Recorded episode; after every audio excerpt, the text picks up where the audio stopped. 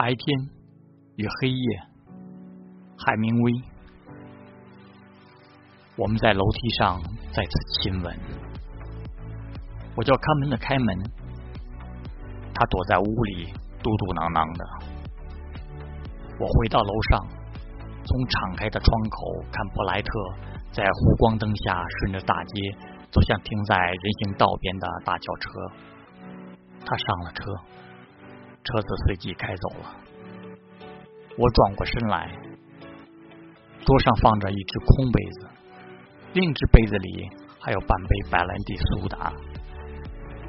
我把两只杯子拿到厨房里，把半杯酒倒进池子。我关掉房间里的煤气灯，坐在船沿上，甩掉拖鞋，我就上了床。就是这个伯兰特，为了他，我只想哭。我想到最后一眼看到他在街上行走并跨进汽车的情景。当然了，不一会儿，我又感到糟心透了。